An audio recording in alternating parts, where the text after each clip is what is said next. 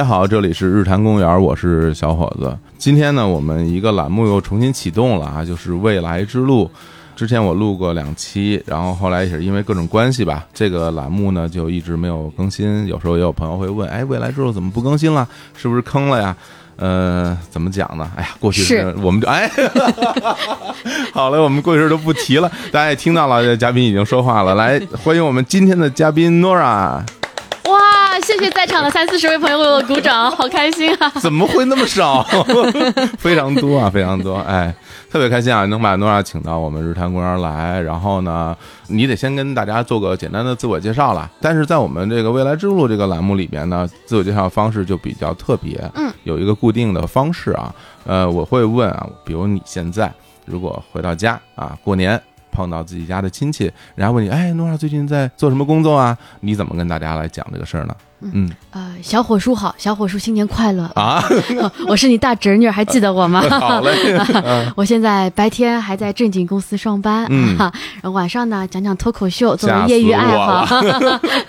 哦，是这样讲的，哎，对对，那本身其实你现在的这个工作情况也是就是这样，是吧？对的，白天有另外一份工作，然后呢。脱口秀，你自己跟别人来讲的话是说啊，业余时间来讲脱口秀，但是你自己怎么来认识这个事情呢？你会觉得哪个是你的主业呢？啊，还是肯定白天的工作是我的主业。我会觉得我自己是个斜杠青年。嗯嗯嗯，对。现在哎，我不知道斜杠青年这个说法现在流行不流行了啊？对，好像前两年比较流行。我们现在是一九九九年录，应该是还挺超时的吧？好吧。对，呃，我我相信很多朋友应该也知道诺拉，可能是因为在。一些综艺节目里啊，看到你的表演，当然了，也会有一些脱口秀的爱好者在线下看过演出。那我个人是怎么认识他的呢？其实这事儿挺有意思的，其实完全就是刷微博，刷微博，让微博就会推荐，然后结果我就看到了一个一个女生，然后在那个一个演出的现场是做开场，然后我就哇，我说这开场开的那么好，这个比六兽他们强多了，这话真的是 我好喜欢，然后我就看了很多。然后我就啊，非常的厉害的给你发了私信啊，发了微博私信，我说我特别喜欢你。然后那个时候你知道我是谁吗？我知道啊，真的吗？我跟那个就是你的友商们关系还挺好的哦，这样友台敌台们，嗯，对对对对。然后我们在私信也稍微聊几句，后来就加了微信嘛。其实吧，就如果我想认识你，的确是因为我们中间一定会有很多的共同共同的朋友，然后呢，我可能可以去。跟别人说，哎，我想认识这姑娘，你给我给我发个微信过来，我们加一下，认识一下。但是我会觉得这样，对以前做太多次了，不太好意思了，是吧？没有，我感觉有点有点唐。小伙子，你总想认识第一百个姑娘，你什么情况？完了，你看看，对啊，我会觉得有点唐突，是不是？那我自己主动啊，自自报门门号，我过去跟你讲讲，我感觉哎比较尊重，比较尊重啊。那么一来二去呢，后来我们加了微信，后来在现实生活中也见了面啊，包括后来就是应该是去年吧，去年那个博博在上海的表演，我那时候正好在上海出差，然后我也就去。蹭了看一下，结果没想到，我不知道你当天你也在哈，你是给他做嘉宾开场是吧？对对对，然后当天还有小鹿，对，嗯，后来我们也聊了几句，然后哎呀，一来二去，时间都到现在了，然后终于可以把你请到我们节目里来，大家好好聊聊天儿。嗯，怎么讲呢？其实我会觉得，就是现在在看脱口秀这个行业，我的内心是非常开心的，因为在最初我接触脱口秀这个事儿的时候，那当然是因为我们的。好朋友，共同好朋友石老板，那那个时候他单立人还没有创立呢，感觉嗯，我说这个事儿靠不靠谱啊？对吧？原来挺好的，这个金融工作不做了，然后就改干这个啊，感觉是不知道该往哪儿走。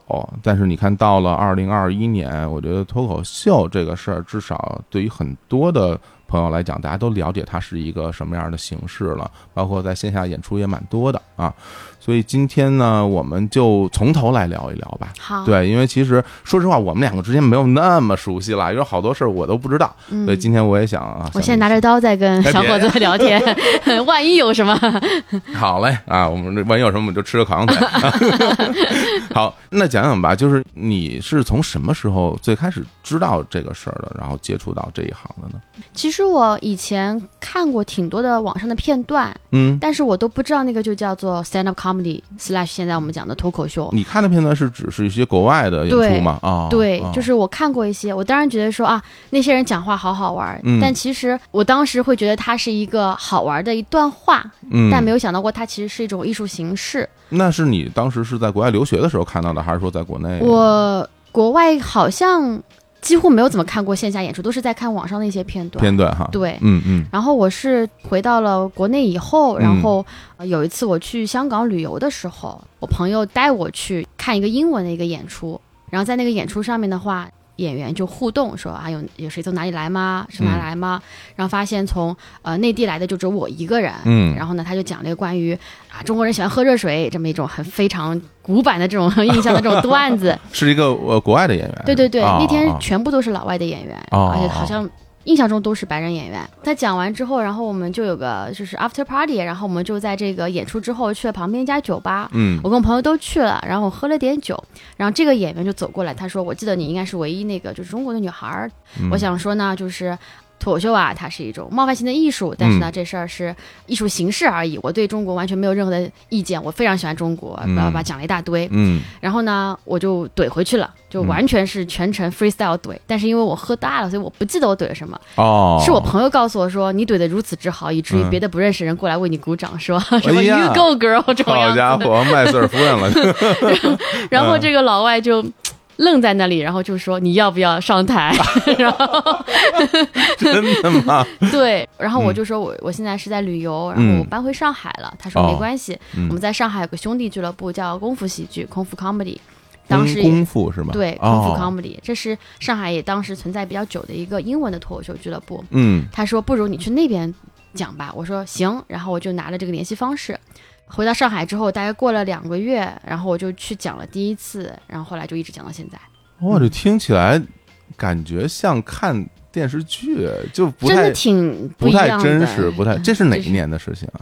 呃，一六年的底，就是我啊一六年十一月份去看的演出，嗯，我十二月底讲的第一场英文，然后后来哦因为受到一些打击，所以我可能是一二月份吧讲的第二场英文这样子。受什么打击了？这我倒蛮有为第一兴趣的。场非常烂，就是啊我一直自诩自己是一个很幽默的人，嗯，所以当我听说上台新人只能讲五分钟，我就觉得啊，五分钟逗笑大家完全没问题。然后我就没有做任何准备，我就想说我要讲这个故事，嗯然后我就上台了。然后那天就算是在上海演出，但那个时候的英文脱口秀还是绝大部分人都是老外，对然后所有的演员都是老外，然后我是唯一一个女生且中国人的。哦，然后那天我上台的时候，我也就是喝了一点点酒壮胆嘛，我就说、嗯啊，你们都是一群白人男人，听一群白人男人讲这个故事。我嗯现在作为一个亚洲女人，我要跟你们讲讲完全不一样的故事。哎，然后底下观众本来从有点嗨、有点醉醺醺，变成了全部都很严肃警戒的看着我，双手抱拳插在胸前，然后就说这个人到底要说什么东西。嗯，所以一上来就挑衅大家，然后我段子又不好笑，因为也不是段子，就是一个故事。讲什么故事还记得吗？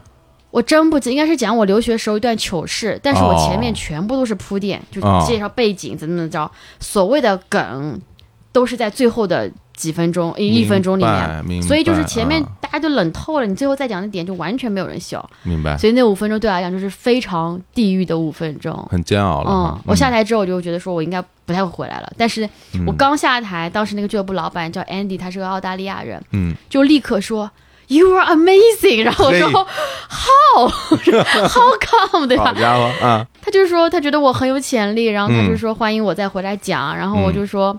老板，你有没有看刚刚那个、对啊 那，个场子？就是他就嗯说啊，那这个是正常的。他说，但是作为一个新人，我觉得你已经非常棒了。嗯你只要回来的话，你只会比今天更好，相信我。这倒是，嗯，对，然后他就给了我些建议，比如说不要上台挑衅观众，特别是新人。嗯再者，作为一个非英语母语的人，最好是写逐字稿。他可以看得出来，就是我在语言组织上，其实还是脑子里面一边在想，一边在组织，所以其实不能够完全 focus 在讲段子这件事情明上明。，白等于说你并没有一个完整的字稿，对吧？我那时候就觉得说五分钟这还不简单嘛，然后嗯嗯后来发现其实这个还是个严肃的艺术形式，就还是要嗯做很多准备的。他就劝我，然后我就我说我回去想想吧。嗯回去之后，因为我也忙工作，怎么怎么着，然后过了一段时间，他就不停的问我说：“哎，报名吗？报名吗？报名吗？”他问了我第几次以后，就说：“好，我再来一次。等于那个时候像这样的演出，它其实就类似于现在我们所说的开放麦，对对对，是吧？是它不是一个所谓的拼盘演出，不是，是吧？嗯，开然后，大家来看也是看一些新人在上面一些比较小的小段的这种表演没错，而且是纯免费的。啊、大家可能因为嗯都觉得五分钟啊，对很多人看起来就很短的一段时间，但实际上呢，啊、比如我录播客，其实我对于这个时间会有一点点的概念了。就有的时候，比如我录一个贴片呢、一个口播啊，你可以看你说半天哒哒哒说，然后看啊三十五秒，对，经常会经常是这样的。嗯所以说，大家可能会觉得五分钟过得很快，但是如果你真的在台上，而且就是你一个人在 solo，那他可能真的会让你觉得时间过得巨漫长。尤其是台下一片冷冰冰的时候，你随时想下去，是，对我会有会有这种满敌视的眼神，我的天哪！是吧？是，对，不过我觉我觉得你能最后还再走回去，还真的挺有勇气的，因为毕竟这个东西它不是一个。不是一个工作，也不是一个说我必须要去完成的这样一个事情，那只是一个玩儿，或者是在当时对你来看就是一个一个游戏嘛。但这个是你的性格吗？你就是这样的人吗？比如，比如说我这块跌倒了，我就要从那儿爬起来，你是这样的人吗？哦，我不是这样的人，但嗯我是那种别人如果笑了，让气氛变好了，我会非常有成就感的人。哦，嗯所以从我第一次冷场到我后来决定再上第二次，是因为嗯我又开始跟身边的人类接触了，我发现嗯我还是很好笑的，所以我觉得我是可以的，只是我之前不了解这个行业，没有做好准备。嗯所以我决定稍微做一点点准备，再去尝试看看到底我能不能让陌生人笑。我大概自从进了中学之后，我就发现我的这个兴趣爱好就是我喜欢让别人笑，包括中学里面可能也算是一个小小的开心果这样的人。嗯这也是为什么我做脱口秀之后，其实我身边的很多同学，他们觉得是意料之外，但情理之中。意料之外点是因为大家都走的是正常的职业轨迹，就我偏掉了。嗯但意料之中是因为就是他们以前就知道我是这样的人，哦，我觉得这个倒是蛮有一些怎么讲，就是信心吧，或者怎么样。对，就是大家可能在生活中习惯那种表达方式，人跟人是不太一样的。有的人可能就比较严肃嘛。我其实，在中学的时候，我也是那种很喜欢逗大家笑的那种人。但是我觉得，就是我认为这是一种付出啦，嗯其实是一种付出带给自己的一个收获。就比如说，你想逗别人笑，其实你要你要动脑筋的，或者你要多花一些力气。那最终你带来的收获是你看到大家都很开心，其实你是享受这个过程，所以你才愿意去做这样的事儿。对，对，我会是这么去理解这个东西。是的，是的，是的，这样的。那你在那之后，就是在这种英文的脱口秀这里面，你后来再次登台成功了吗？大家笑了？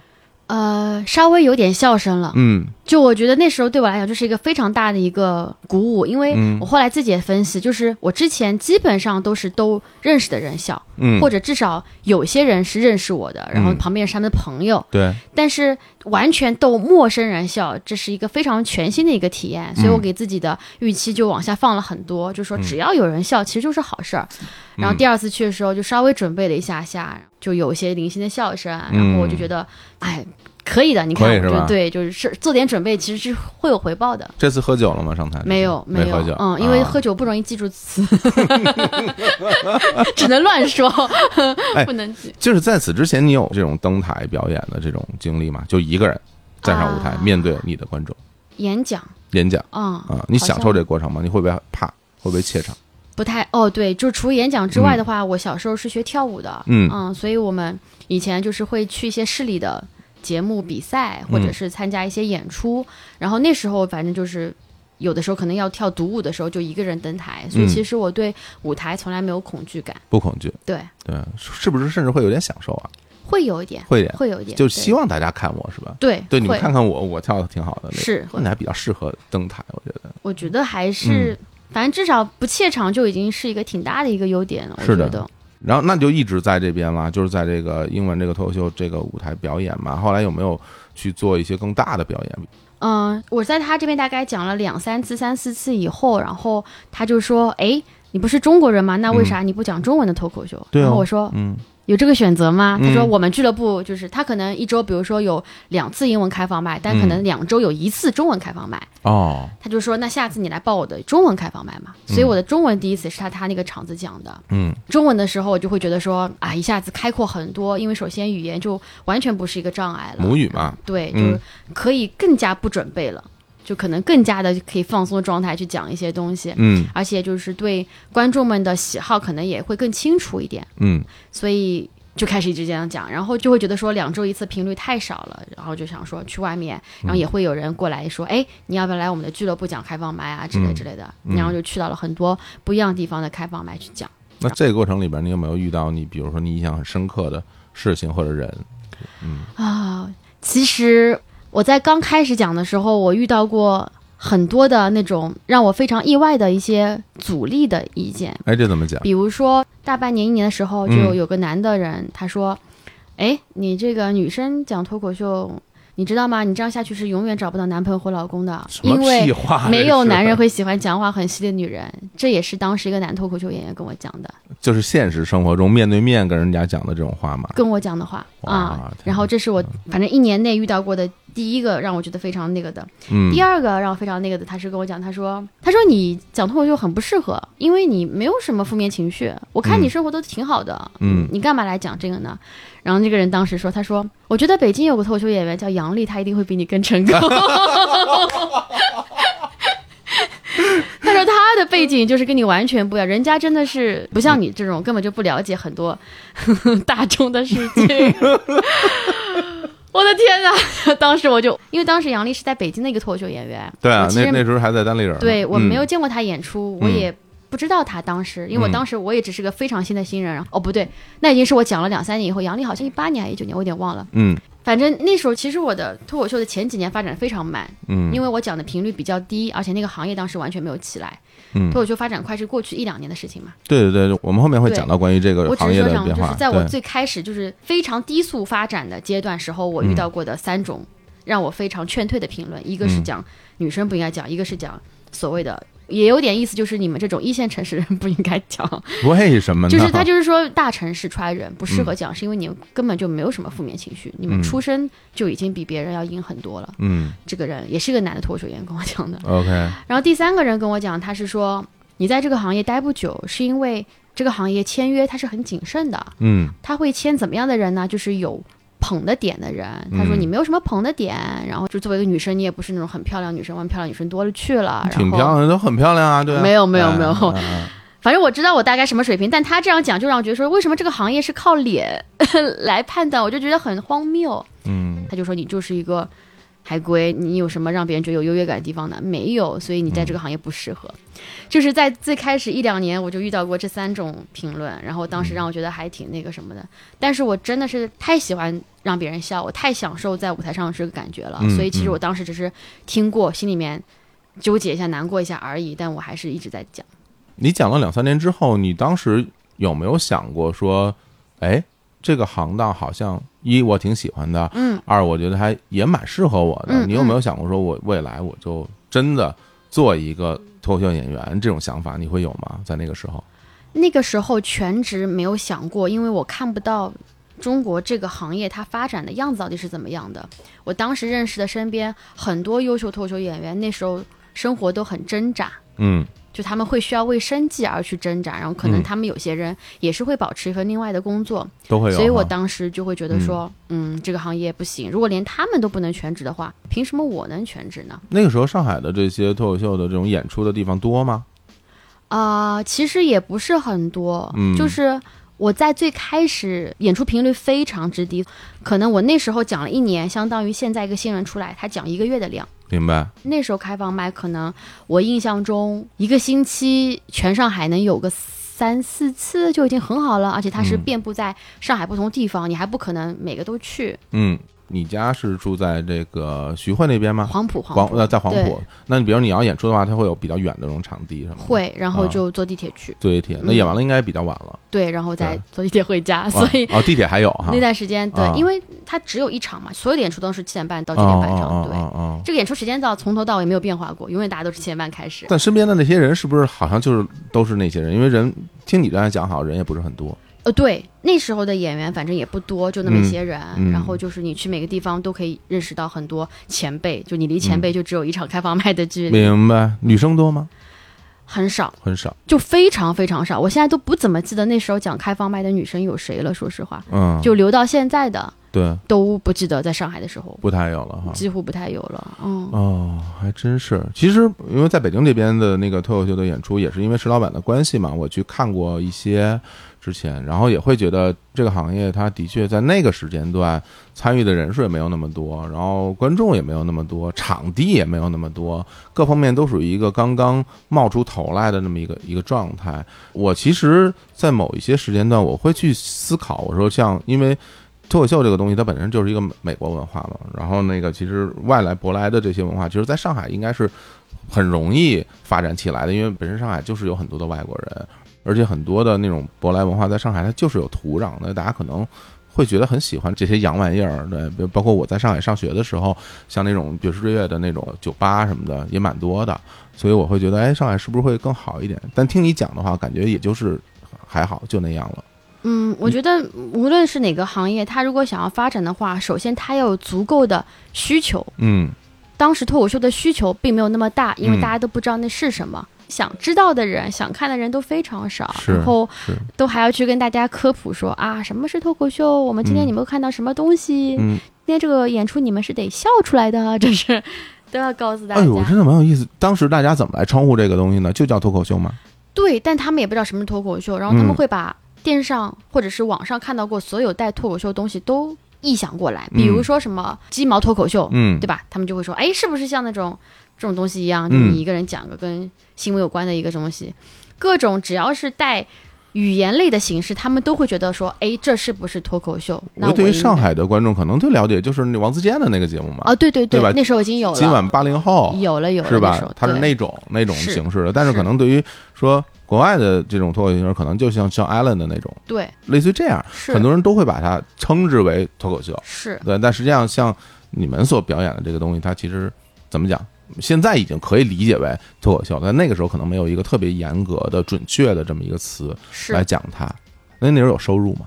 挣钱吗？完全没有，一分钱都没有，一分钱都没有，还倒贴交通费。因为你想那时候我几乎参加过的演出都很少，绝大部分都是开放麦或者是开放麦的主持，但是都是免费场。然后，你想观众首先不收费，其次观众如果收费的话，那段时间可能也就收十块钱以内的费用，完全是出于一个场地租金的一个考量去做这个事情。好长一段时间都没有过收入，所以在我爸看来，这肯定就是个爱好。对啊，他没有收入，他怎么能叫做一个职业？或者是我，我其实就想问问啊，就是你比如说你的一个大晚上经常就跑出去了，对，然后弄得挺晚才回来，你家人，你一开始有跟他们直说吗？你去干什么？没有啊，一开始就只是。经常会晚上打扮一下出去，然后晚上再回来，然后然后我爸妈就觉得我们可能交了一个嗯很世故的男朋友。哦，这样的吗？然后大概过了段时间，我妈觉得不不行，就说你怎么现在天天不也不天天，就是经常会这样子，频率越来越多。对，而且就经常会让我爸送我去那种酒吧哦，或者是演出场地。然后我爸就说每次怎么都送你去这种地方，怎么回事？什么？那你没有跟他说你去那边表演是吗？因为我也不知道怎么跟他们形容这件事情，就是我感觉。我也不理解为什么我会做这么一件吃力不讨好的事情。就它既对我来讲肯定不是一种娱乐吧，但它也不是我的工作。嗯，那我到底在干嘛？我不知道。我只觉得我当时很享受这种过程，且我觉得我是被行业需要的，因为我非常不理解为什么这个行业当时没有什么女生。嗯，就每次他们介绍我时都会说，接下来是唯唯一的女演员，然后就啊上台了。这个很让人很烦啊。对，我会觉得很烦。就反正很长一段时间都会这样，所以我讲了一段时间以后，我就从一个。嗯，新人变成了教唆别人来讲的新人，我就会见到很多女观众，我说啊，你要不要来讲？你要不要讲？哦，这样子有成功吗？自从我开始主持以后，可能观众对我的就是认知度会高一点点，然后我就会遇到说在地铁上面，然后就有女观众来跟我讲说啊，我是刚刚看的节目的演出的观众，我特别喜欢你，你加油。然后我就会说你要不要来讲？然后成功过大概。几个人吧，小几个人，然后他们就说我可以吗？我说当然可以啦，就为什么不可以？然后他们就会来讲，然后有些人还留着，有些人可能就不再继续讲了，我觉得都很正常。但是我印象非常深刻，因为他们会说没有别的女生讲的话，觉得自己一个人很没有安全感。嗯嗯嗯嗯啊，然后我就会说，对啊，那如果多一点的人话，就会让更多的女生会有安全感。哎，这个还真的是。想起这件事，我会觉得是有会有一点点的难过，或者是甚至，如果是我的话，我可能会有点愤怒，就会觉得为什么会那么被区别的对待，尤其是在现在这个时代，还会有这样的事情出现。你包括你看，你说你自己去演出，可能都没有敢跟你爸妈讲你去干什么。那最终你是什么样的一个契机告诉他们我在说脱口秀？我跟他们讲的时候，我想说，哎，既然我讲了一段时间了，我觉得我可能攒了一些还 OK 的段子了，然后我想请我爸妈一起去看一场演出。嗯然后第一次契机就是因为我一直讲五分钟嘛，因为都是新人。嗯然后那年过年的时候，然后 Storm 就是上海的一位演员，然后他有一个场子，他办了一个大年三十晚上的演出，嗯没有演员，哦，大家都回家过年了你说当然了，嗯然后他就我当时也不知道嘛，他就说他说诺尔现在有个很好的机会，嗯对吧？我们有场演出，我可以让你讲十分钟。那可不嘛。他说，但是呢，你要带你爸妈或者带更多的观众一起过来，这是唯一的一个条件。而且他要求你带爸妈过来啊，对对对，因为他说就哦是、对吧？就是我们想把场子给热闹一点。明白好的。嗯，然后大年三十的晚上，我们吃完饭以后就去那边了。就你你那天呢等等等等，我觉得这个没有那么容易吧？啊你你就跟他们讲，他们就去了。嗯，就我爸妈也很好奇我到底在干嘛。我想说是个演出嘛，就是啊你像是大年三十晚上就请爸妈去看场秀一样，就感觉我觉得会是个很热闹的东西。我说这种不一样的过年方式。哦而且离家也不远，我说我们就去嘛，就去一个半小时以后就回来，可以继续看春晚。，OK，然后我们就去了，去了，去以后一共四个演员，一共四个观众，两个是我爸妈，还有两个是我不知道为什么他们也没有加的两个人。太特殊了。这个然后啊然后我就讲，然后关键是那天呢，有一个女演员，她是一个 A B C，然后哦我听过她讲英文，但她讲的内容是那种比较黄暴的段子。明白，然后呢，她用中文讲的时候也是比较黄暴的内容。嗯，父母坐在第一排正中间嘛，就是这种啊各种尴尬。然后我就上台了，然后我就嗯讲完，然后我就下台了。然后嗯从演出到回家，我爸妈就没有跟我讲过一句话。哦，直到后来又吃点东西的时候，我妈放下筷子对我讲了四个字：嗯，自尊自爱。哎呀，就没有了，就没有然后了。天哪！然后我就觉得这场爸妈对我的误解实在太大了。对我爸妈就会觉得说脱口秀都是一种很低俗的东西。哎，当然，他就是父母的偏爱嘛，就说只有你东西是能听的，别人东西都有点低俗，怎么怎么着不好。嗯然后呢，我就想说得带他们去看一个当时我觉得行业水平最高的一场演出，嗯，所以我当时带他们去看了石老板的专场。哦，在上海吗？对哦，那个时候啊石老板已经到上海演专场了。对哦，那就比较靠后的事情了。对，然后就带他们去看了，看了之后呢，就是我妈就特别喜欢，我妈嗯甚至还是最后她演完之后安扣的时候，我妈还站起来鼓掌这种样子，就还是挺喜欢的。哦然后我爸呢，就是全程闭着眼睛，然后然后石老板还跟我讲，他说刚下台的时候看到有一个大叔还闭着眼睛，我说那是我爸，然后就我就说爸爸你不想，我爸说这种艺术形式是语言的形式，我可以闭着眼睛欣赏。我说爸爸不是这样的，哎 他有好多表演的部分在里就是老板说我的腿还没瘸呢，我可以表演啊。但是我爸觉得说也挺好的，就至少他们觉得说，哎，这种内容我是可以接受的，OK，是健康的、嗯好笑的嗯娱乐形式。嗯嗯嗯。嗯，哎呦，刚刚听到你说那个演员在讲黄暴段子，什么爸妈坐在台下听的时候，我心里边都觉得巨紧张。我就想说，大姐你别别说了吧，要不然 对吧？我这第一次爸妈来这是看，春晚的晚上，对合家欢乐的时候，吓带我爸妈去看这种东西。吓死了，吓死了，吓死了。哎，不过后来，因为大家现在知道你是签约在效果，对你跟他们之间又是怎么联系上的呢？其实我一开始做脱口秀没多久的时候，开放麦的场地之一就是效果的开放麦，所以我就会去讲，然后他们的人就会知道我。嗯我去过效果一七还是一八年的那个夏令营，就那种嗯新人的夏令营培训，然后呢也学到了一些东西，然后也知道说哇，原来就是我见到了好多好多女生，然后我还见到很多不一样风格的脱口秀演员，太好了，就是让我长了很多见识，因为他们是嗯从全国各地来的，然后一直会有保持联系嘛。签约的话，就是一九年的时候签约的。其实原因很简单，是因为我其实做了挺多的自费的一些去国外演出的一些事情。啊，还有这种事啊就是？自从我开始讲脱口秀之后一两年一年吧，然后每年的年假我就会用来去国外参加一些比赛或者是艺术节，就是旅程肯定是自费的嘛，但是去演出的话就是有机会，所以我觉得我非常珍惜这个机会，然后我就去了，而且他们让我报名成功了，关键是。我这个我还真是从来没有听你讲过这个事情对，好像我也没有听你好像在什我会么地方提到说我出去演出，啊，我但可能没有强调我是自费去。我天，那都去哪儿啊？呃，基本都是美国，好像去过一次泰国，啊，大部分都是美国和泰国。是是提前要在网上进行报名，对，然后那因为我特别想要去本地的市场去演出，想看看说我的英文段子到底是只能在国内成立，还是在国外的场合也能成立。嗯。然后我当时就去网上搜索有什么办法，然后包括问朋友，包括问俱乐部的成员，他们就跟我讲说，其实有很多很多种比赛，只要你报名就可以去，当然只有前几名才会有奖，而且肯定是不会报差旅的，因为大部分报名人啊。都是当地的演员，哦，他是比赛型有有比赛，有艺哦术节，哦嗯，我两种都去过。嗯我这听到这儿就感觉有点燃啊！我感觉。就这真的就反正就是热血起来了，已经。啊很想出去，然后我嗯。第一次在美国演出就是在火人节演出嘛，之前在啊！火人节。无人上也讲过，对，哦哦哦，只要他们能够让我去演的，我都非常感恩，因为嗯演出的意思就是你不但只能演五分钟，你可能可以演十五，甚至当时那个奥斯汀的一个艺术节，就是让我演了那个半小时以上的所谓的小专场。嗯其实我当时还没有演过专场，是他们觉得说你既然有胆子报名，一定可以演 headline，就是说我给你两个 headline slot。然后当时我就没有拒绝，我想说啊不能露怯，而且我想尝试，嗯我就拿下来了。嗯，大概连着三年吧，都是自己自费去演出的。感觉怎么样？对当地的这些听众，首先，这个经历让我觉得非常的兴奋，因为它让我觉得我做事情是很有意义的。就是嗯所有人看到说一个中国女脱口秀演员，都是那种震惊，就是不知道这个东西还存在着。吓坏了，嗯，啊也没有吓坏，就是 就都很非常的热情的欢迎我说欢迎你来加入到这个 diversity 家族，因为嗯老外不都喜欢 diversity diversity diversity 这样嗯子。嗯嗯然后第二个就是我大概了解的，就是真正成熟演员他需要做哪些事情。就我觉得，因为我们当时国内的发展非常早期，所以我们的脱口秀俱乐部一个是大家都对他非常的珍惜，非常的保护，嗯所以你去讲的场子，大部分场都非常好的意思是指一观众都是基本上凑齐的。或者说至少有十几个观众是可以足够让这个演出成立的。嗯其次是那个主持人会帮你热场子，会介绍脱口秀，会让这个整个的气氛是对的气氛。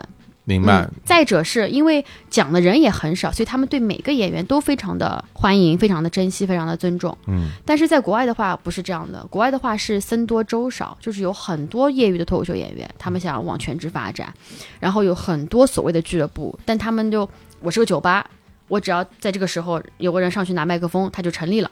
但其实底下人很吵，人不一定清醒着，嗯，很多人可能都已经喝醉或者睡着，或者是怎么怎么着都有。是是，台上演的话呢，也是各种各样都有，他们也没有一个套路，他们就是说，我就想去讲，也许讲多就会被星探发现，我就会红了这样子。嗯嗯嗯然后我当时去的时候印象特别深刻。我的演出的话是安排好的，那就是观众什么都有保证的。但是我想去讲开放麦的时候，发现他们对非本地的演员非常不友好。比如说我去报名一个十点开始开放麦，嗯他们说如果你是 out of towner 的话，就非本地演员，你只能报名十二点以后的 slot，就是那个位置。哦，时段不留给你。对，嗯就半夜十二点以后，然后那个场子十点的时候就已经没有很多人了。啊到十二点时候，台下而且很空旷的一个酒吧，只有两个人，一个人喝醉了在讲胡话，一个人睡着了。那你上台了吗？我上台了，演了演了，我觉得挺成功的，因为嗯我那让他睡着的人醒了，是吗？他没有，他就是嗯什么情况，然后他就，把他喊醒了。嗯但是那天晚上我见到了一个突破我眼界的脱口秀演员，嗯他是一个坐轮椅的脱口秀演员，哦然后他当时一上台，其实除了那两个喝醉的观众以外，还有一些工作人员嘛，对吧？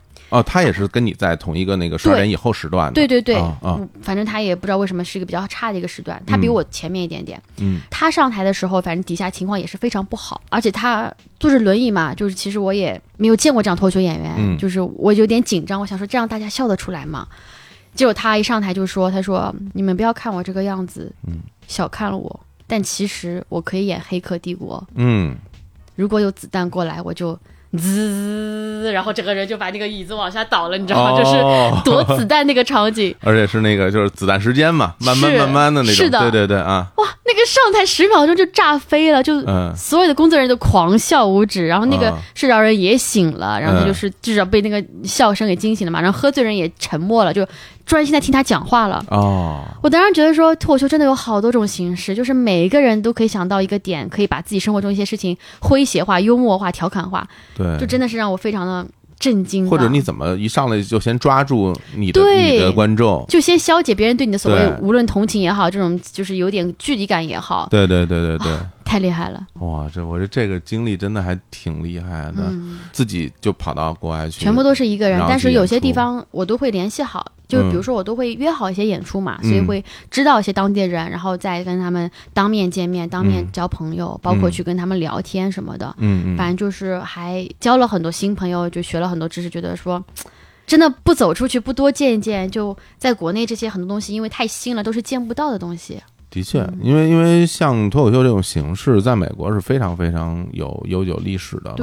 那最初可能在四五十年或者更早，因为像比如说，呃，原来美国一个著名的乡村歌手那个汉克威廉姆斯，然后他去演出很多的各种秀，他这各种秀就是有很多的类型拼起来的，然后有演杂技的，是吧？有唱歌的，甚至当时还有那些可能是一些残疾人的表演，脱口秀里也是里面非常重要的一个部分。那个时候其实大家的谋生的一个一个方式嘛。那这么多年，慢慢慢慢的，它也不停的变化，但是它一直是在大家心目中是一个非常非常重要的娱乐方式。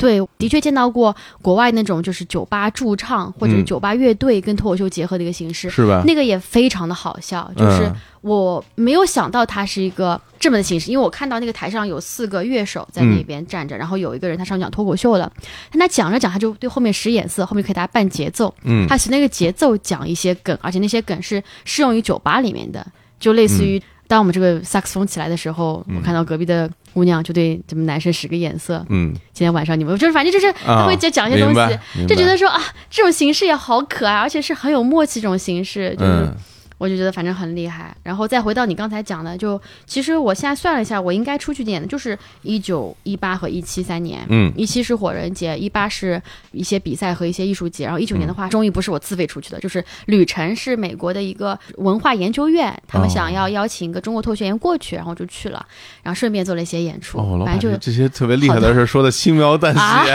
这种事情。他为什么不找我？当当然了，我也不是说这个那个都不会找我。对，那个其实我嗯可能啊，觉得就是可能是艾杰西把我介绍过去，跟他们讲说，哦，Jesse，对，嗯因为他也嗯。在那边，嗯就他就说可能你们如果要找中国女生的话，就就那么一个选择，你们也别无选择。艾杰西著名的演员 啊，东北的对。啊，就对是。自己说啊，我我大家知道吗？我认为东北，其实是美国美国东北的啊，是很可。爱，嗯。对，就是去参加了挺多这样的活动，然后嗯。包括还在一个学校的一个。就是大学里面，然后嗯就是那种学生的联合会里面，然后去跟他们的同学们讲脱口秀，哦也有过，反正那都是一九年的事情。哇，经历真丰富啊！嗯反正就去的时候，大概一八年的时候，其实这个行业我觉得也没有特别特别的旺盛吧。嗯但是，一九年的时候，国外的研究人员他们都嗯会发现是，哎、中国脱口秀好像有点起来了。哎，所以我觉得可能是一九年会是一个比较重要的一个节点，然后二零年的第三季脱口大会，我觉得就让它整个爆发起来了。嗯嗯嗯嗯，对，当时我们说回来，你跟那个效果合作这个事哦，儿对对对，其实他们来找过我几次，啊，找几次还三顾茅庐了，就是也不啊至于，就是之前啊就是也提过我的意愿，但是嗯我一直都没有想好我到底。首先是我我这人是这样的，就是如果你签约我，然后你对我有帮助的话，我也希望对你有帮助。啊，明白。工作时间长了，我就有这种概念在里面。就想想我自己能给你做点什么，对，就是我能嗯为公司做什么。对对，我能为公司做什么，而且是我愿不愿意做那些东西，对不对，对，就职场人的一个想法。嗯。然后我当时一直没有想清楚，包括我当时的工作也是在一个很忙的一个状态。对老出差哈，听说你。对对，非常多出差，因为嗯无论是前面那份咨询也好，上一份工作也好，都是非常多出差，嗯因为销售嘛。嗯后来的话，是因为我说了嘛，我一直自费出去演出，我发现我进入一个瓶颈，就是我自己能出去申请演出的，首先我得去联系所有东西，嗯其次这个场地它一定是有大小限制，是嗯，然后当时效果正好是他们在。他们本来在二零二零年想要做很多海外的演出，哦，比如说去那个墨尔本喜剧节，比如说去北美，包括美国跟加拿大，比如说去日本，等等等等。然后整个一个规划就让我觉得说，天哪，就是我好激动。他们跟我讲说，他们如果做中文演出，就一定可以帮我搭上我的英文演出，嗯，而且肯定是英文专场，因为就只有我一个演员过去的。等于是他们主动找到你的，对，那时候那个点，我觉得说那个点对了。嗯就我觉得我也很自信，能够帮公司带来一些不一样的东西。然后我觉得公司这样对我的话，就可以帮我节省很多我自己去前期做的一些功课。嗯，嗯，然后就签了，然后就疫情了，就 一个都没有出。对啊，对啊，什么心情啊？当时但是疫情当时你不会想到这件事情，你你可能更多还想到是啊，我的我要让爸妈都安全，就是就对吧？你疫情期间，你可能更多是 focus 在那些更大的一些生命的安全上。反正演出肯定都结束了，对，对就就全都没有了嘛。对对对，就包括你自己正常的工作，什么出差，这也别想了，是就没有了。就生活常态就变得非常不一样了。对你当时是会觉得很倒霉吗？还是会觉得怎么会出现这样的事儿？你是什么样的一种反应呢？我当时真的更多的 focus 是在这个病毒到底有多危险上，嗯到底对嗯全人类是有多危险上。嗯嗯。我后来去跟我国外的朋友聊天，我发现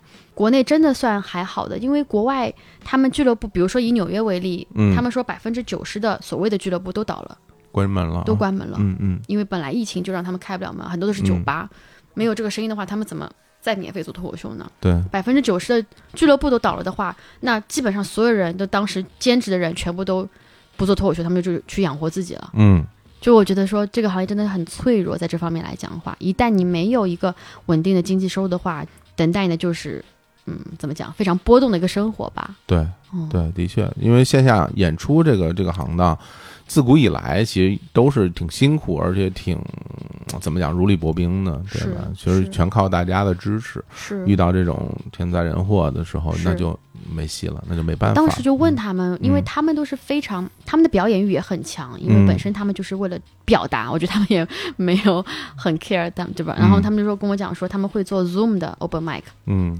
然后我说怎么做？你哪来的观众？他说就是我们，比如说九个演员，我们开个 Zoom，、一个人讲，别人八个人哦，人真的 Zoom 呀，听，就是在 在线那个视频软件他们还邀请我，哦。然后我去过一次，觉得太尴尬了。我说谢谢你们，时差不太合适，我就不来了。太难了，你这个 Zoom 讲，然后有时候信号，你看到所有的人脸，有的人脸僵掉，对吧？嗯因为就动一下，有的人什么下线了，有的人怎么怎么样了。啊网速的问题，对对，然后你你也感受不到观众的反馈啊，对啊，就是你想在你像在跟别人聊天，你不像在演出。嗯，对，但他们就是说，他们觉得能够让他们保持一个讲的状态，因为嗯这个状态一旦冰冻起来的话，你需要重新激活它，需要花很多时间。嗯嗯嗯。那你后来什么时候去演过这些收费的更多的表演？比如说这种，嗯我不是具体几几年我就嗯。真的不记得了，嗯。就我我不记得我第一次收钱是什么时候，然后自己分到钱了，就对第一次什么时候我我真的不记得了，嗯。就应该第一次做主持，然后嗯。可能主办方说啊这是一个辛苦费，嗯。当时就是说辛苦费，明白。也不是说怎么样，嗯。然后嗯有规模的演出的话，应该就是一九年吧，我感觉是不是？而且是英文跟中文都有的。就嗯其实最鼎盛的时期，在疫情之前，我记得有过那种一星期几天里面，每天都有一到三场不等的中文或英文的开放麦。每一天啊，嗯，哇，那嗯太辛苦了吧？我我我不一定都会去，啊啊不是至少、至少就有这个情况。但我的确去的频率也挺高的。嗯我到现在为止我自己会记录嘛，可能一千多场加起来一定是有的，应该已经不止了。哇中文可能就快，那非常厉害了就，小东小的演出我都算在里面，明白明有各种各白明白，样的开放。那也非常非常多了。对，对，然后那段时间就是演的非常非常频繁，所以其实疫情是一下子把那个节奏也是完全打断了，因为那个之后再恢复起来，其实也花了挺长的时间。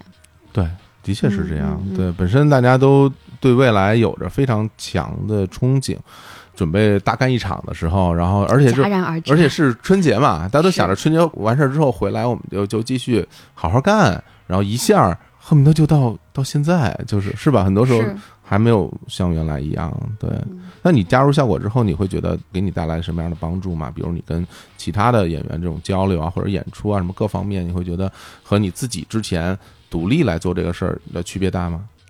我觉得其实任何一家公司或团体，你要跟它嗯真的产生很多化学反应的话，最好还是花时间待在一起。这点上，其实我是效果里面比较少那种所谓的还有另外一份工作的演员。嗯，哦，所以其实我在公司里面待的时间非常非常之少，嗯所以我也很羡慕那些可以互相就是经常改稿子啊，或者提提建议啊，或者是互相脑爆一下的嗯这种氛围，我真的是完全没有。嗯嗯嗯然后我觉得比较好的，可能还是可能行业发展一旦成熟之后，嗯然后他们就会觉得说，哎，那就是给我们自己的演员多安排一些演出。嗯所以我的演出的数量一直是有保证的。嗯然后特别是效果在做了节目之后，他可能演出场地会越来越大。嗯，其实去大场子演出是很多演员他必须要经历的一些技能的提升的一些要求。啊是非常不一样的。对，就我从一观众角度来看，我都会觉得很不一样，因为像那种小的场地，大家之间人与人的距离然后你一个大场之后，你首先舞台和观众之间会很远，连第一排观众都会很远。是的，然后你有时候你想 Q 一下第一排观众，你都会，哎，你哎那个那个指指完以后不知道指的是谁，对吧是？那种小场你很很方便的，会的，会的，对，包括你段子，我觉得可能大场小场可能都会有一些调整。会的。所以这对我来讲是嗯最大最大的一个帮助，就它嗯会确保说给到你足够的机会，嗯然后去你想要演的场子演。然后我觉得从一开始可能场子是五六十人，嗯到现在小的是一百五十人，然后再到现在今年又开了三百人、五百人，甚至是一千人的一些剧场，包括我给周奇墨专场开场的时候是两千人的一个场子也开过。就这些人数的一个阶段的一个上升速度是极快极快的。嗯我跟国外的演员讲到说啊，就是中国现在是这样发展是这样，他们都非常震惊。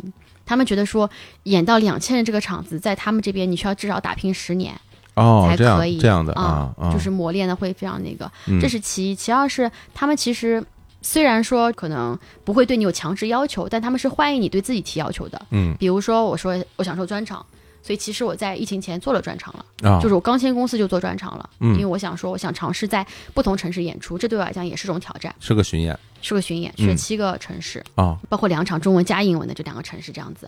我就觉得说，这个就省掉我自己好多事情了，就是我只要提需求，然后他们会帮我从前期的宣传啊、找场地啊，到后来的一个策划、啊、复盘啊，都会做完。对嗯嗯，对。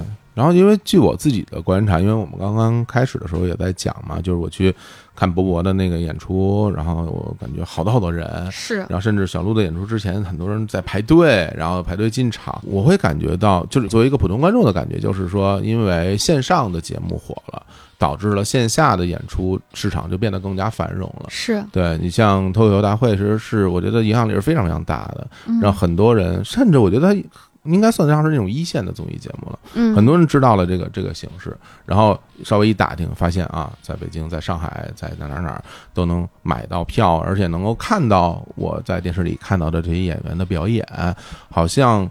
我跟大家聊天嘛，我问问他们，我说我说那个整个的那个票务情况，大家说就非常好，然后价格也上去了。那在你看来，是不是就是因为这个线上的演出会导致这个线下的这个行当有了一个跳跃式的提升呢？我个人觉得，就是最嗯开始让大家稍微对脱口秀有些了解的，至少在我看来，真的是今晚八零后。九八零后，因为后来我也会跟爸妈讲说，我们其实演出很像这个，只不过我们面前不会有个台子，嗯啊我，们也许不会那么拘谨，我们也许会走动，嗯等等等等的。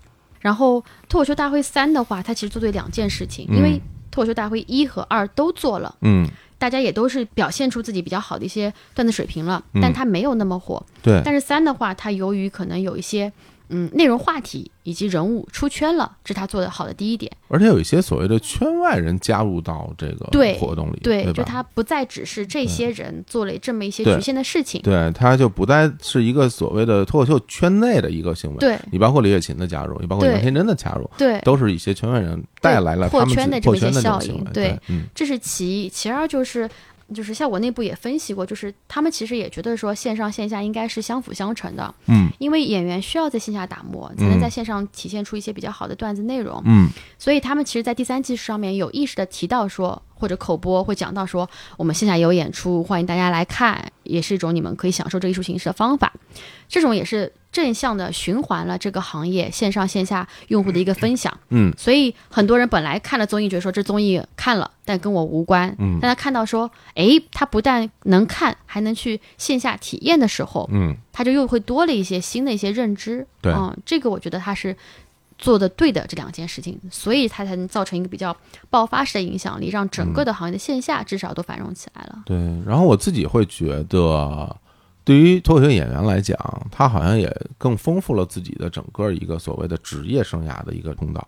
就比如说，原来我看大家可能最开始是爱好者、观众，后来就啊去尝试着说说开放麦，尝试着加入一些付费的演出，然后拼盘的演出，然后专场，好像就到此结束了。好像基本上你开完专场之后，你未来还会走到哪里去呢？那个时候我并不清楚，你当时会怎么想？就比如说，你作为一个脱口秀的演员的这个身份，你觉得你做到什么样的程度是你想要到达的那个目标呢？当时是什么时候？我的每个时间段想法都还不一样。就是我觉得咱们如果说以脱口秀大会这个东西为一个节点吧，嗯比如在那之前，了解。对，你会怎么来看待这个事情呢？在那之前的话，就像我刚刚才讲的，就是因为国内的演出其实还 OK，至少对我来讲，我是能够演很多的嗯呃场数的，嗯所以我当时就想说，能够演更大的场子，然后嗯能够去演更多不同的城市。就所谓的好听点，环球巡演吧，这个是我当时的一个 想法。嗯，嗯觉得可以对我能力有个很大提升。嗯，后来的话就有些变化，嗯因为各种各样的一些原因嘛。对，所以就是我是会觉得某一个行业的这个繁荣，它其实是需要有一个相对完整的一个曲线，然后大家能够看得到的。我举个例子啊，就比如说我喜欢足球，然后你可以看很多足球发达国家的这些球员，比如南美和欧洲可能不太一样。比如南美的话，就是如果你能把足球踢得好，你都能改变你的命运，你能改变你家庭的命运，你成为一个明星，你挣很多很多钱。对于很多人来讲，这是他可能唯一的一个生存的一个通道。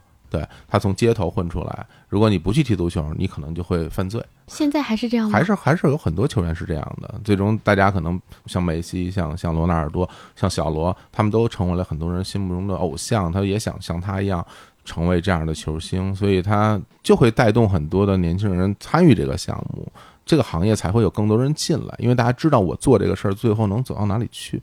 那像欧洲很多的球员，他可能从小踢足球，但是他最终可能没有成为球员，但是他们的学校的足球和体育的足球它是并行的嘛。大家可能就是说我到了大学，我可能踢不了了或者怎么样，那我就该考学考学，甚至有很多职业球员他也会去呃上学，然后拿到相应的学位，退役之后从事各种各样的工作，甚至留在俱乐部里边担任一些俱乐部的工作，还有解说或者教练。其实他的未来的生活是无忧的，所以说这个路对于很多人来说，我也可以放心大胆的去走。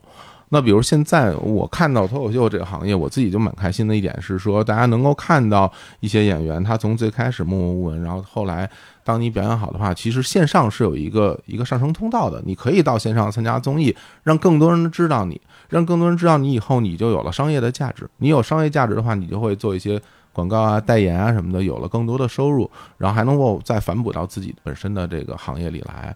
这样的话，我觉得。有了这样的一条路的吸引，会让更多的人觉得啊，我做脱口秀不是永远挣不着钱，不是永远处在一个自费，然后要出交通费，然后没有收入的这么一个状态。我相信，就是人多了以后，这个行业才会慢慢的变好。就包括前两天我看你跟那个宅急送、肯德基是吧合作，我真我特别开心，我特别开心，真的就是因为你自己也也会知道这广告都是我身边一些宅男朋友给你讲的，各种就比如说，就是你自己在你那个文案里不也写嘛？就是小的时候，这个你没想到，我现在也能跟他们合作，我真的会有类似的感受吧？就比如说我小的时候喜欢的那些品牌，然后我当时在想，看着商场那些大幅的海报招贴画，我说什么时候我能跟他们合作一把，我是不是就可以免费 拥有他们这些产品了？小的时候想，小的时候小时候想法就挺那个什么的对啊，，小时候想的比较简单，但是现在我就有看到，比如像我身边的，比如你和他们这这种品牌的进行了合作，我还真的觉得哇，这件事儿好像离我们大家的生活并没有那么遥远。对我觉得对于很多人来说也是一个鼓励。有很多朋友可能会觉得商业的加入会导致你所谓的你的行业或者你的艺，咱不如把它讲做艺术的吧，艺术可能成不纯粹了。我觉得这个非常的幼稚的一种想法。你只有一个完整的有商业加入的这么一个行业，你才能吸引更多更多人来参与进来。不然的话，永远是一个小圈子自嗨，这个东西没有什么意义。我都觉得，嗯其实对我来讲的话，我也非常重视我爸妈的一个想法，因为我就是那种特别没有主见，就是我就跟我爸妈关系是非常好，所以我嗯觉得我希望我做很多事情都能够得到他们的支持。然后自从这个行业真的是能够赚到一些钱之后，嗯我爸妈也会觉得它不是一个完全就是应该当成爱好，然后明白，它也是可以 justify 为什么我会花嗯那么多精力的，因为它真的是可以有回报的。对其实他们的关心或者是担忧，无非就是你做这个事情只是一个戏子，你最后就是养不活自己，嗯你就可能怎么怎么 A B C D E，对吧？对但他如果知道说你能够靠它来生存，维持自己的生活，嗯他们也能够反过来支持你，让你有个更加安心的一个背景，可以去做这个事情。嗯所以这是一点。然后第二点就是，我之前也的确是没有办法去劝身边的人说你要来做这个事情，因为我觉得这个很不负责任。对，早期的时候，无论是演出还是商务，它都是只给很小一部分人才会有的。但现在其实演出市场非常蓬勃，所以其实很多新人他们可能从业没有多久就能够去演一些付费演出，真的是，这在我刚开始是完全不可以想象的。就是对对对，有些很新的人跟我讲说，我能主持了。我说我的天哪，我花了一年半才 第一次主持，就是你知道这有多么珍贵吗？这个机会。但是就算是这样，我对这些人就是，如果说真的有非常新人来问我的话，我还是会说，你需要给自己一段尝试的时间。就有有些人会觉得说，啊，感觉脱口秀赚钱很简单，我要来赚钱。如果赚钱是你的目的的话，我真的不觉得你能够走得很远。嗯，因为我相信大部分人，他就算赚了钱，他一定是有一大部分是因为喜欢，因为你在台上会遇到非常多负面的反馈，需要你强大的心灵和足够的喜欢去抵消这些负面反馈，你才能够走得很远。对，不过我觉得这个都是一个过程。就是很多人都会觉得自己不了解的领域看起来没有那么难，然后你自己亲自去尝试一下，你就会知道它这个东西要付出什么样的努力才能达到你想要那个结果。我觉得那这里面它自然也会筛选掉一些可能不太适合或者说你没有做好准备的人。那当然也会留下一些真正想在这个行业里面做出一番成绩的人。是对我觉得这样像这些道理。可能通过语言是不太能够表达的，大家可能也听不太懂。你真正参与进来了，你才能够理解。我其实还倒蛮欢迎很多的朋友去尝试的，对你感受一下，对吧？你感受一下，对，万一你可以呢？但不要轻易辞职，不要轻易辞职。老子就要全职做个，老子可以的。你真的你一无所知。哎呀，哎，不过刚刚听到你讲你爸对你的很多的这种态度，包括你们最初他送你去，然后你们去。大年三十一起来看表演的这个事儿，呃，我就想到这其实其实他这个人物形象，我就感觉我跟他好像有点熟悉，是吧？梦梦会套近乎，开玩笑，因为他成为你的这种段子里面的一个挺明显的一个人物符号，你经常有的时候会写他的这个段子在里面，所以就是说到创作这个东西，就包括我们就从这一点先入手吧。你是怎么想到要把他？跟你讲那些话，包括一个，我觉得他现在有已经有一个相对完整的一个人物形象加到你的作品里来了。就是肯定你在最初写段子，或者说你最容易想到段子素材是你身边已经发生的很好笑的事情。我爸就是个非常搞笑的一个人。哦，如果说我是我当时班级里面开心果的话，我爸是他那个年代同学里面的开心果，是吧？他们同学聚会现在出去都非常喜欢叫他，就我爸就很喜欢讲一些好笑的话。哦，然后我爸又是那种他对我的态度也是。非常的开明，比如说他在我，嗯，小学毕业的时候，然后我拍了一套艺术照，嗯，然后它上面就意思是类似于写说，嗯，爸爸其实不需要你成绩多么的好，但我希望你身体健康以及心理健康。明白，就是我爸是那种比较不一样的爸爸，嗯，但我爸就经常会跟我开玩笑，然后我们俩就会互开玩笑，所以我在写段子的时候，我就会很自然把这个引进来，而且我爸自己一不 care，二他也讲过一次开放麦，哦，是吧？嗯，哦，哎，我好像知道这个事，对。就是我爸一直觉得说，什么这个东西对你来讲应该很简单吧？这还需要准备是吧？你是我女儿，怎么怎么样的吧？我说爸爸，你去台上试一次，你试一次，你再回来跟我讲。嗯，结果我爸就紧张了，想到要说 要在几十个年轻人面前讲话，他就紧张了，他就写稿子，然后怎么怎样。我妈说我爸本来能吃三碗饭，今天只吃了半碗饭，就是紧张了。然后我爸就上台讲，但是因为我爸的那个，我爸很搞，他说。我上台，你不要讲我是你爸爸，因为我是主持人嘛。我说为什么？说我不想要你的明星光环，我要靠自己的实力征服观众。我说好的，没问题，没问题。然后我就熟悉的口音又来了。嗯，然后说没问题，那我就有请下一位演员，对吧？这是一位上海的老鸭叔。然后我爸就上来，然后我爸的上海口音就是刚才那样，就很重嘛，讲讲讲讲，特别好。讲完之后呢，其实效果挺好的，因为他口音就很好笑，说实话，口音好笑。然后我爸呢也是有梗的。只是梗的慢一点啊，就他讲话还是好玩的。嗯，他讲完之后呢，可能因为年轻人鼓掌了，怎么怎么着了，他有点得意忘形，所以我上台的时候呢，他抱了一抱我才下台。嗯，然后别人会想说，为什么一个陌生人可以抱主持人？这种吃豆腐也太那个了。我也要抱，我也很尴尬，我就只是说，好，这次爽身是我的爸爸，然后就我就说了这是我爸爸，然后就就没有办法，大家嗨了。然后那天我就很开心嘛，我说。其实我爸本来出现在我的段子里面或者朋友圈里面就有很多的就喜欢他的粉丝所谓的，然后那天讲完之后呢，就多了很多人牵我说啊，你爸什么时候来？爸什么来？我没看到怎么怎么样？嗯，我说爸爸你再来讲吧。我爸说不要，啊不去了，不想再上台了。他的确觉得上台是会有一种压力的，就是要逗人笑这种。他说平常你跟别人讲话，别人是没有预期你很好笑的，或者是他们已经认识你了，对吧？他们天然对你有好感，还真是。但是你在一个陌生舞台上对。别人有预期的逗他们笑，就是完全不一样了。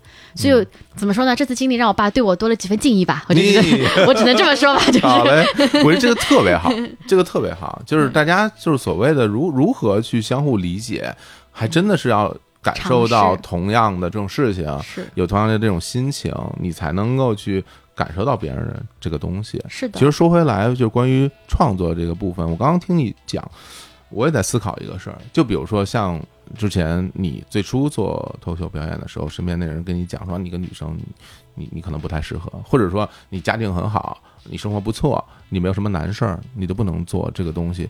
其实我会觉得创作这件事情，对于脱口秀这个事情来讲，有点特别。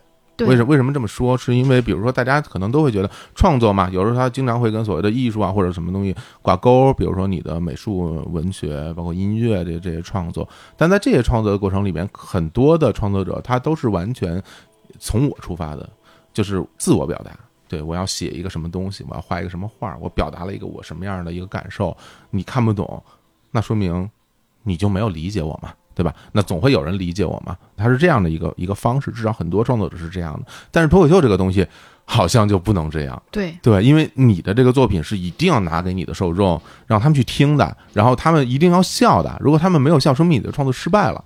那在这里面又会有一些想自我表达的部分。那我觉得这两个之间它是会有一些矛盾的。你自己是如何看待？就包括你是以以一个什么样的心情来进行你的段子的创作呢？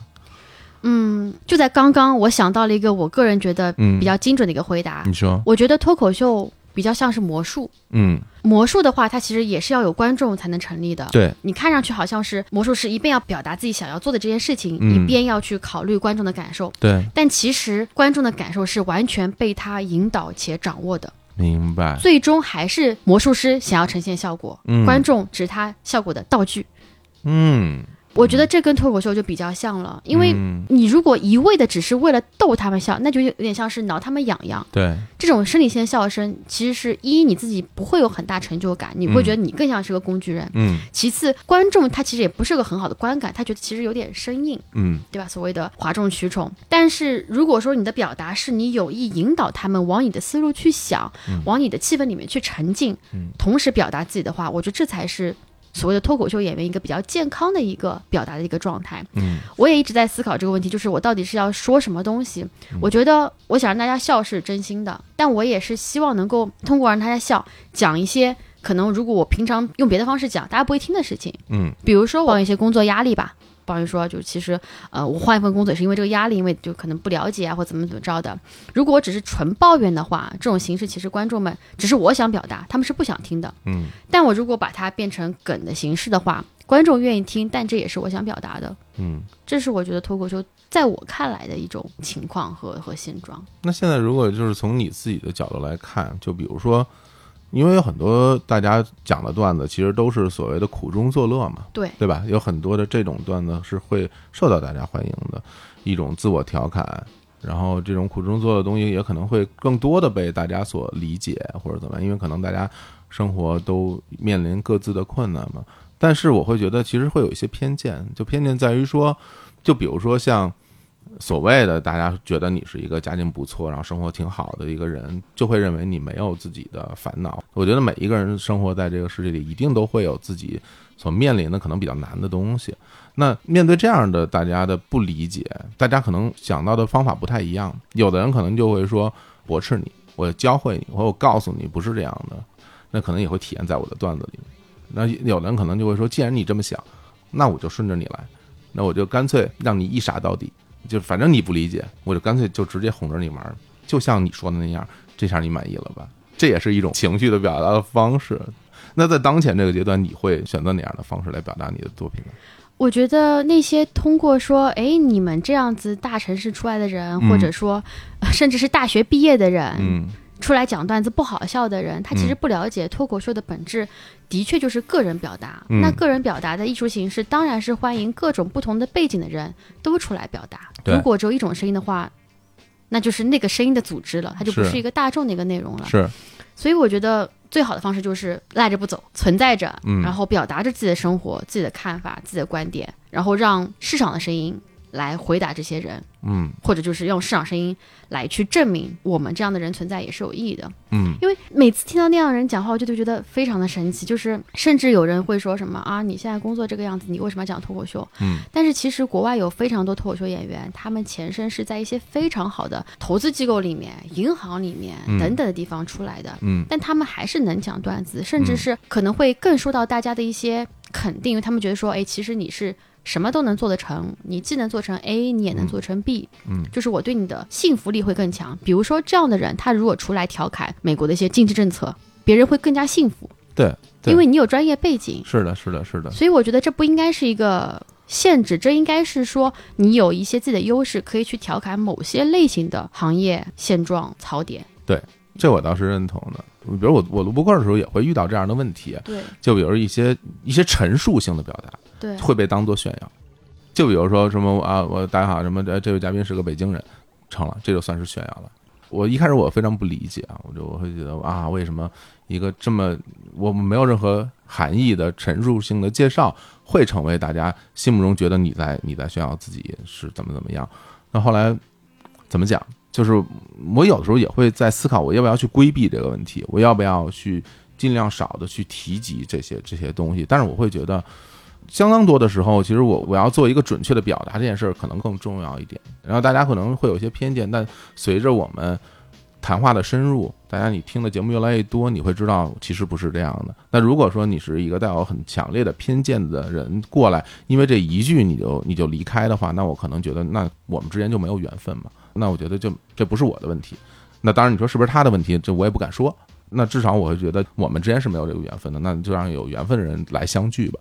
其实，在现在这样一个时代，我会觉得，就是大家很多人是因为社交媒体，仿佛好像人跟人之间走得很近似的，就是好像我啊，我看到你的社交媒体，反正我就认识你，我就是你的熟人了，我就可以给你说点什么这个那个的这些话。但其实现实生活它不是这样的，对吧？是对，而且我们也没有必要跟所有人成为一个特别和和气气的那么一个那么一个状态。回归到你做脱口秀这个东西，我会觉得就是有人会说说我要是一个冒犯的艺术啊，他可能会在场子里边都会讲一些有冒犯性的笑话什么的。我就先说我自己的感受吧，我特别喜欢冒犯性的东西，就我非常喜欢，尤其是当他真的可能会冒犯到我的时候，我会觉得特别开心。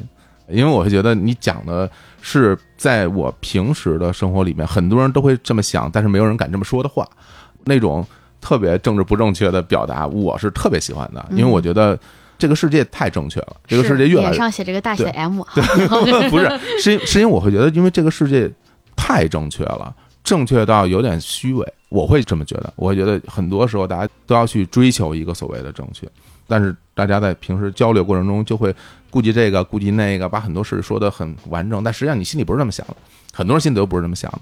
但是在脱口秀这么一个舞台里面，我觉得它是一个非常奇妙的一个空间，大家可以把那些。不正确的东西用调侃的方式说出来，其实我们并不是支持他，我们只是可能聊出来以后，大家会觉得哇，你这么想其实是不太对啊，那种感觉是不太好。但是你连说都不说的话，这个东西就失去了交流的可能性了。所以我自己是喜欢的。那我听你的段子里边，其实那种有强烈冒犯的东西不是很多。那你自己是不喜欢这些东西吗？是你没有兴趣，还是怎么样？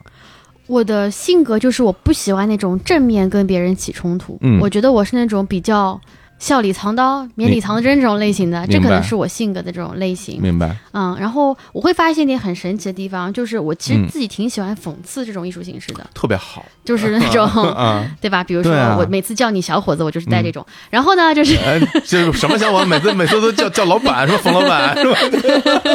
对啊，对啊，但是我现在发现一个趋势，嗯就是当你在表达一些讽刺的观点的时候，嗯，有越来越多人他们看不出来你在讽刺，听不懂。他们觉得你是在支持。对对对对，这点真的是，就除了脱口秀以外，我不是会跟天晓，就是另外一位微博的博主做一些短的讽刺喜剧。对很多人会说，你们怎么能支持这个？或者是、这什么意思啊？这跟现实不一样嘛？对我当时在想说啊，这么明显的讽刺都差没写在你脸上，为什么你会看不出来呢？对对对对，我觉得就是也挺难过的，就是如果说这种方法用它来表达人越来越少的话，也许会有越来越多的人不理解，说它是一种表达形式，对，它不是一个目的，它反而是修饰手法来反对这个目的的。这就是我刚刚讲的那个嘛，我就说政治正确正到一种无聊或者一种一种虚伪，对对。对，甚至我就会觉得，如果这样的话，人会变得越来越傻了，对，我之前就是有一个还就是蛮多人喜欢的一个叫做就是男人好难的一个短喜剧嘛，就是嗯。男女性别反转，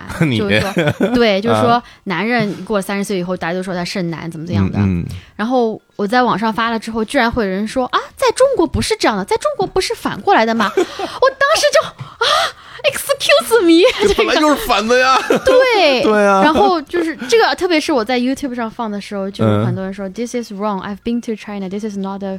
我当时想说，呃大哥，你觉得我在说什么呢？你觉得我是在陈述吗？我这是在讽刺这个事情，对。很绝望。那你面对这样的评论，你你怎么办呢？底下会有人帮我回复他，底下会有人说、Are you idiot? 什么 Can't you not see 这种样子？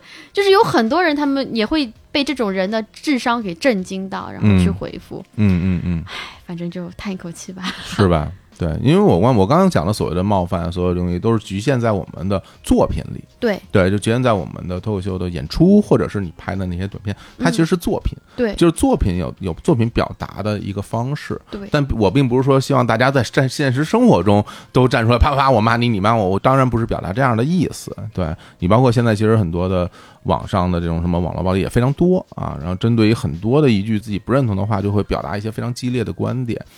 其实我会觉得，这就是现在互联网的时代给大家带来的有有好的东西，当然也有很多负面的东西。那它这个世界就就现在已经已经走到这儿了，就走到这儿了，我们就生活在在这样的一个环境里面，所以就是也没什么办法。我们有的办法就是说，就是好难过的一句话，我们也没有什么没有什么办法，没有什么办法。我觉得是没有什么办法，但没关系。但我觉得每次走进脱口秀的演出的现场，我自己还是非常开心的。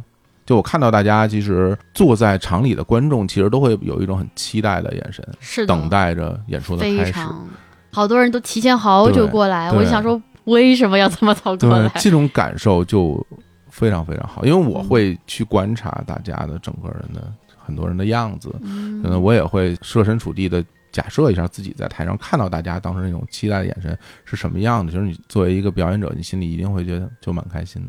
所以，如果说在剧场里面看到有人东张西望，很可疑的话，他不一定是坏人，可能是我们的小伙子老师，是吧？对啊，左看右看，最后还恨不得要上台了，是吧？对吧？每次我都想坐的靠前一点，要不然被 Q 啊什么的。然后怎么可能会 Q 你？都那么熟了，怎么 Q 啊？我每次看到熟人，我就装作看不见。装作看不见是吧？对对对对对，哎呀，真的挺好的。最后聊聊现在吧。那你觉得你现在的这个生活的状态，因为你也换了工作嘛，是对，然后呢找了一个，刚才我们聊聊嘛，就感觉还蛮适合自己的新的工作，然后也同时也在做着脱口秀这个事情。你觉得现在是你想要的那种最理想的生活状态了吗？我觉得状态一定会有特别多的一个变化，因为一我现在白天那份工作是创业公司，嗯其实这个公司本身它就是每天或者每星期它的战略目标和一些战略主要举措都在变化，嗯行业发展的很快。然后脱口秀的话，我觉得它发展也很快，比如说脱口大会第四季要上线啦！哎呀，哎呀，我不知道播出时候是不是应该已经大家可以看到了呢？啊我都不知道，我都不知道，第四季快上了。已经录了第一轮了，所以第一轮应该会分成两期还是哦四期播，我不确定。你有参加？有哦有有有有幸可以又参加一次。好嘞，这回这回怎么样？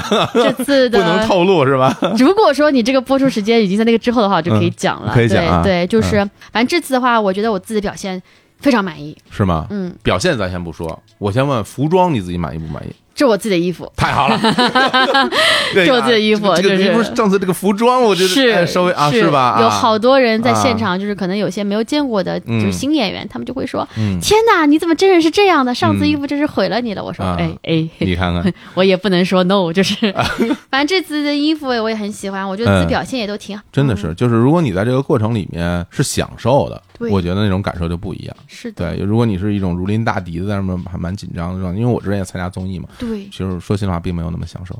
对，去年就非常不享受，因为我嗯去年一路做到最后，嗯就整个人的状态就非常疲惫，是有一种嗯被拖着上台的感觉。明。白明白。嗯，这次就不一样，而且这次也没有穿高跟鞋，这次就穿着今天来录的这双鞋子上上台，就这双小白鞋，和你讲，这鞋不错，非常开心，非常开心。对对，太好了，那也非常期待啊，大家去看看诺尔的表现。是的，对，那是的。近期有没有什么演出的计划呢？已经排好了的，直在有，都是嗯演出一直都是在上海是吧？对，那我们在上海那我。们其他城市的听众有没有机会看到你？我也想，但是最近真的有一丢丢忙。我以后尽量，我希望就是下半年，如果说就是年底的话，如果哎呀，创业公司我不知道，但如果能嗯空一点的话，我的确想多来做演出，因为其实，每次去不同地方做演出，都让我有种原来除了上海以外，我还是有人认识的这种感觉。可当然了，我那天后来就是在我那个微博下面之后，然后咱俩不是就在聊起来了吗？就傻乎乎的，就是，然后好多朋友看见给我发发发私信，然后帮我发微信说那什么时候来啊？节目什么时候播？说赶紧的，对，哎呀，我爸妈都有你微信了，真没想到。真的真的真的还挺好的，因为我本来这周。就现在这个时间，我应该是在上海的，对，对。然后之前我们俩约好几次，都是说，哎，这天行不行？他说，哎，这天我在北京正合适。我说，哇，这天我正好去上海。然后说，哦，那那天行不行？哎，那天我要来北京，我又要去上海。是结果终于在今天赶上了，咱们俩一起能聊聊。回头的也希望在上海多多看你的演出，好的，没蹭问题蹭票。啊，不是买票啊，买票，啊，给你开发票，好，还还发票入账了，还真的好，真的好。也希望你能够，我因为我不太知道，就是你最终怎么来看待你自己从事脱口秀这个事儿。我希望我能讲到很老、很老、很老，这是我现在的想法。正好，嗯，行吧？那我希望就一直能看到你的演出吧。好的，好嘞。那今天就跟大家聊到这儿吧。好，来跟各位说拜拜，拜拜，拜拜，拜拜，拜拜。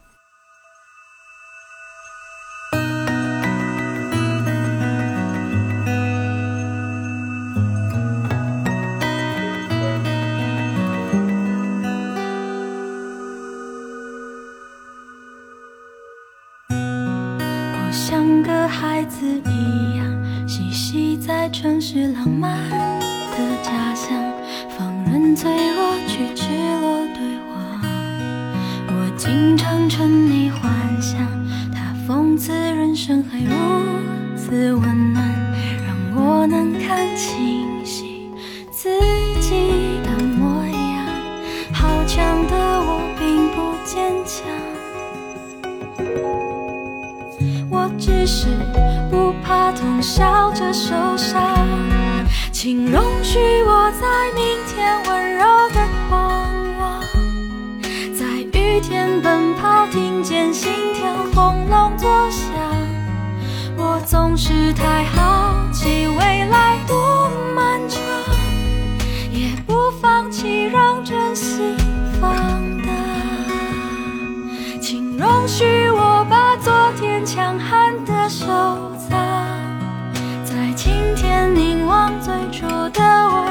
再怎样？我知道真实人生有风有浪，纵然有沮丧，